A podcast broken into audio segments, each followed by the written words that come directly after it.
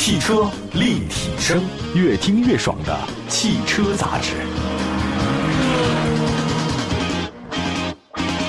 各位好，这里是汽车立体声，欢迎大家的收听。本期节目那，中国汽车流通协会公布了二零二三年九月中国车市的销售数据啊。我们在节目当中也给大家分析过，整体来看的话呢，九月份是传统的车市销量旺季，什么金九银十哈都这么说，也不管真有没有。但经销商那库存指数我看了一下，真的不断在上升，消费指数呢不断的下降。那你说谁是真谁是假呢？那今天这期呢，咱也分析分析二零二三年九月份中国车市的一些大数据。那首先看经销商的库存预警指数吧。中国汽车流通协会发了一期，这个说是二零二三年九月份中国汽车经销商的库存预警指数是百分之五十七点八，同比上升二点六个百分点。那这什么意思呢？简单说就是汽车流通行业那不景气。这以往啊，金九银十确确实实是销售旺季啊，还什么金三银四啊，金五银六等等，反正他怎么说您怎么听吧。那车企呢会干嘛呢？在九月份、十月份啊搞大促销。这各地车展呢陆续启动，比如说十月份啊，这开始广州车展嘛。那新品呢也不断的投放，中秋加国庆的双节效应，出行需求是爆发，车市呈现了增长态势。终端车价的波动较大，消费者啊他这就有观望情绪了。你不能一直涨啊，你也不能不涨，但你一涨的话呢，他就得观望。那部分的购车呢就看算了，再到十月份吧，万一年底还有促销呢，所以金九银十今年就不行了。从目前情况来看，经销商那边的预期不太好，那整个车价很内卷，对经销商那边卖车的毛利率啊影响特别大。那比如说它有什么问题呢？盈利较差，客流不足，库存压力很多，资金回笼很慢。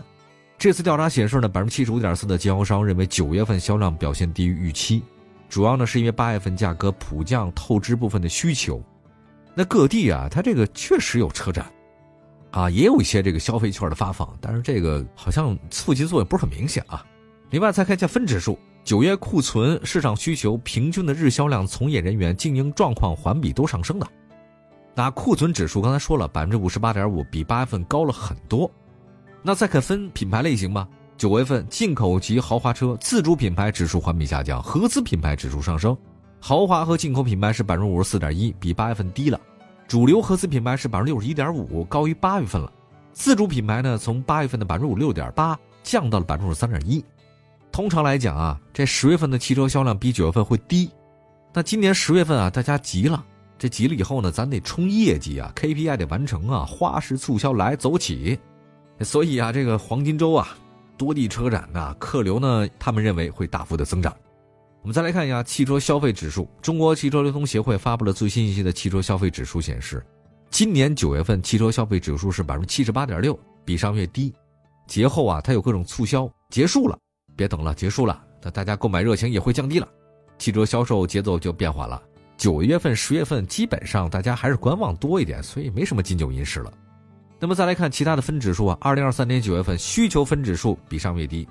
这个预期啊，二零二三年十月份买车需求下降，那十月份的购车需求整体呢都是前高后低，国庆节那时候它有优惠，那之后就没了，之后得等双十一。那很多消费者啊，反正赶着节前嘛，八天长假咱买个新车走，有这可能，提前透支了。还有一个，二零二三年九月份入店分指数是七十八点八，比上月低，预期十月份消费者入店购车人数会下降，他不来。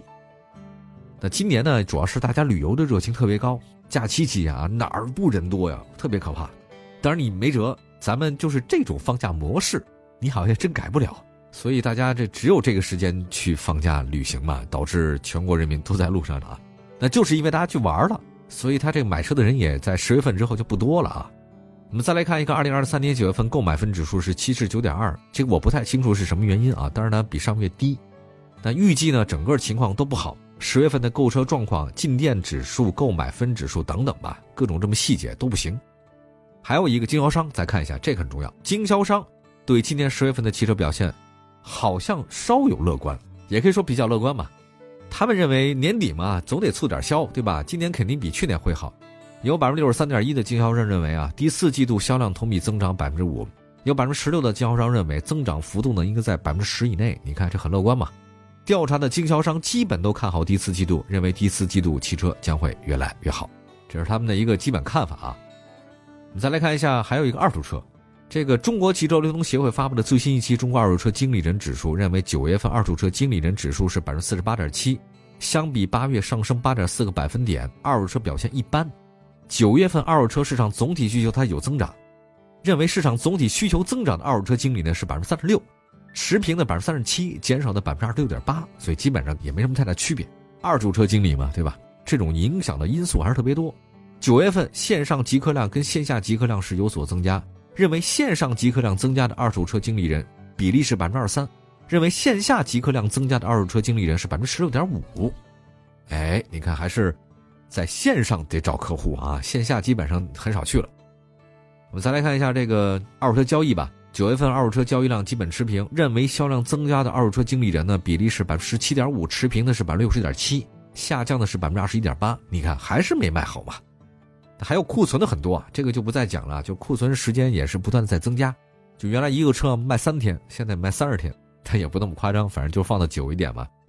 另外呢，九月份确实市场的旺季，他们说了，二手车九月份、十月份是旺季，太热大家也不逛，太冷了大家也不逛，也就三四五月份啊，六七九十还凑合。但是呢，二手车经理人对十月份的二手车预计还是挺乐观的。认为啊，这个二手车市场景气呢，在第四季度应该会有所提升。基本的大概情况，一会儿呢为大家说说具体到车辆的一些保值率。汽车立体声，关注你的汽车生活，您的爱车情报站，会新车，私车定制，会买车，会客厅大驾光临，庖丁解车，精准分析，会拆车大师来帮您会用车，自驾上路会玩车，我们都是汽车人。欢迎大家继续回到这里是汽车立体声。今天新的一期节目呢，为大家分析的是九月份的车市一些基础的盘点。我们在刚才说到是一些政策上的东西啊，那我们接下来说具体车型。今年九月份，工信部啊等七部门印发了一个汽车行业稳增长工作方案，二零二三至二零二四。这个方案呢，我们替大家看过了啊，已知的那些内容就不用再讲了。总结起来就是十二个字儿：放宽限购，鼓励置换，汽车下乡，就这么十二个字儿。那么还首次提出了一个什么呢？叫做提升产品质量水平。这句话呢，咱得分析分析，什么意思呢？他既然这么说了，认为是什么？认为现在啊，就产品的品质不好，所以得提升这个产品的品质。你看什么车用芯片啊、固态电池啊、操作系统啊，你都得升级。他们认为你得提供好的商品，刺激大家去买车。哎，你这个老提供低端产品，满足不了我们日益增长的需求，所以他有这个方案。那你说这个部委呢发了工作方案，那各省市呢也开始呢细化的方案，但最重要的还是放宽的限购，大家去买车吧。那随着现在稳增长的方案呢逐步落地啊，九月份车市呢回升还是有的，二手车市场呢有所恢复。呃，我们来看一下，基本上二手车的车源环比还是增长的。不过呢，大家也注意啊，因为八九月份全国各地啊它是这个雨季，这个下雨量增多的时候会有一些水泡车，那这些车都去哪儿了呢？是的。就是去二手车市场了，那你说它这恢复的好不好呢？会晒干吗？会做一些处理吗？当然都会。可是这个对于你买车来讲，它就是一个不太稳定的因素。他如果不告诉你呢，那车还卖这么多钱，肯定不合理，对吧？但是他基本上不会主动告诉你。我认为啊，分情况分情况，也有特别好的，所以建议大家尽量选择这种比较靠谱的二手车的经销商，这个才对的啊。我们再来看一下保值率方面，入门级车型啊，定价比较低。它的价格难以维持，越来越低。那现在厂商啊，我发现也有问题，他们不太生产小型车了。小型车应该会加速退出市场，尤其是燃油车的小型车卖的一般。中大型 SUV 啊，这个月份的涨幅比较高啊，也就是说大家对高端产品还是挺认可的啊。那么具体来看啊，小型车保值率呢只有百分之六十七点二，我说的都是三年保值率，我们以后就不再重复这事儿了啊，就是三年保值率。紧凑型车三年保值率百分之五十六点二，跟八月持平。中型车是百分之六十点八。中大型车百分之六十六点三，小型 SUV 百分之五十七点二，紧凑 SUV 呢从八月份的百分之六十一降到了百分之五十九点九，这区别不大。中型 SUV 呢这个保值率上涨了，尤其是中大型 SUV 涨幅非常高。现在越是大车它是越好卖啊，越保值。MPV 的保值率呢是有所下降，但下降的不多。再来看新能源，新能源车的事故理赔啊和这维修方面确实是不能保证不出事儿嘛。但是啊，它这个电池的损伤的程度和价格评估一直是很难的，因为它电池都封起来，你也看不见。真撞了点、追尾点，它对里面的影响是多大，你无从得知。所以这个真是痛点。所以大家买新能源二手车，这非常要小心一点啊。这个厂商质保承诺好像它也不能覆盖这个电池维修，这是一个很大的问题。那么你电池伤了以后怎么维修？那就是消费者、厂商、保险之间，他们就没商量过一个矛盾点，厂商跟保险公司之间就没整明白。他现在有个事儿，中国保险协会啊公布了一个叫评估指南，他把这个动力电池的损伤的分级了，它有些定损的标准。那这个标准到底怎么能实行，或者实行力度多大，这个我不太清楚啊。那新能源市场其实还没有有效的细分和价格这种东西，所以未来应该大家还是等这个政策彻底落地。或者有更好的评估方法，咱们再说。再来看纯电动车和插电混动车型，本月的价格降幅都很小。二手车的市场呢是供需平衡，新能源二手车市场的规模很小，车主卖车意愿不高。三年车龄二手车插电混动车型是百分之五十三，纯电车型是百分之五十三点五，差别不大。具体来看保值率啊，保时捷三年保值率呢是持续下降，从八月份的百分之八十二点六下降到百分之八十一点四。雷克萨斯三年保值率从百分之七十五上涨到百分之七十五点三。基本变化不大，但主要是市场压力大，这两个车不好卖，所以呢，雷克萨斯、保时捷在终端市场有优惠。奔驰三年保值率百分之六十七点九，宝马呢是略微下降百分之六十二点九，奥迪是百分之六十点五，林肯超过路虎是百分之五十九点五，路虎是百分之五十九点一，凯拉克呢三年保值率百分之五十五点四，特斯拉百分之五十四点三，沃尔沃百分之五十三点二，讴歌是百分之四十九点七，也就是说，讴歌这车开了三年以后对斩。英菲尼迪只有百分之四十八点一，实在没想到啊，国产的英菲尼迪啊，保值率居然低于已经退出中国市场的讴歌。大家想想看，英菲尼迪你们怎么做的呀？这事儿。另外呢，再关注一下丰田保值率方面啊，真的表现不俗。九月份保值率呢是百分之六十九，本田是百分之六十六点三，现代呢从百分之五十九点二上升到百分之六十一点六，起亚从百分之六十一点三下降到百分之六十点五，吉普虽然国产车型退市，但是保值率却出现了上涨。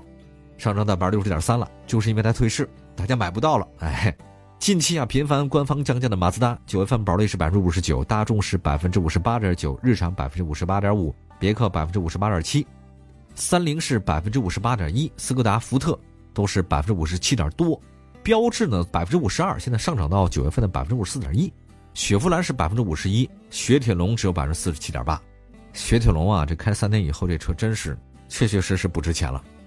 那自主品牌，我们再看一下啊，在价格战当中，它确实受伤挺严重的，产品同质化也是比较多。那它是以价换量嘛？各位也都知道，看到数据分析，传祺是目前保值率最高的中国品牌，三年保值率百分之六十四点六，五菱百分之六十二，另外一个领克呢是百分之六十点七，长安百分之六十点六，这都超过百分之六十啊，比很多个合资都高。理想汽车三年保值率百分之五十七点六。哈弗百分之五十七点二，名爵百分之五十六点九，荣威百分之五十六点四，比亚迪百分之五十六点三，吉利百分之五十五点九，宝骏百分之五十五点二，奇瑞百分之五十二点五，红旗百分之五十一点四，魏牌百分之五十一点一。那么作为自主高端品牌啊，咱们自己说的红旗和魏，保值率它都不老高的啊，这未来呢百分之五十一点五了。其实现在就部分自主品牌的保值率呢，已经不输给大众、别克哈，但是依然保值率呢，确确实实还是偏低了一些。好，感谢大家收听今天的汽车立体声，我们下次接着聊，拜拜。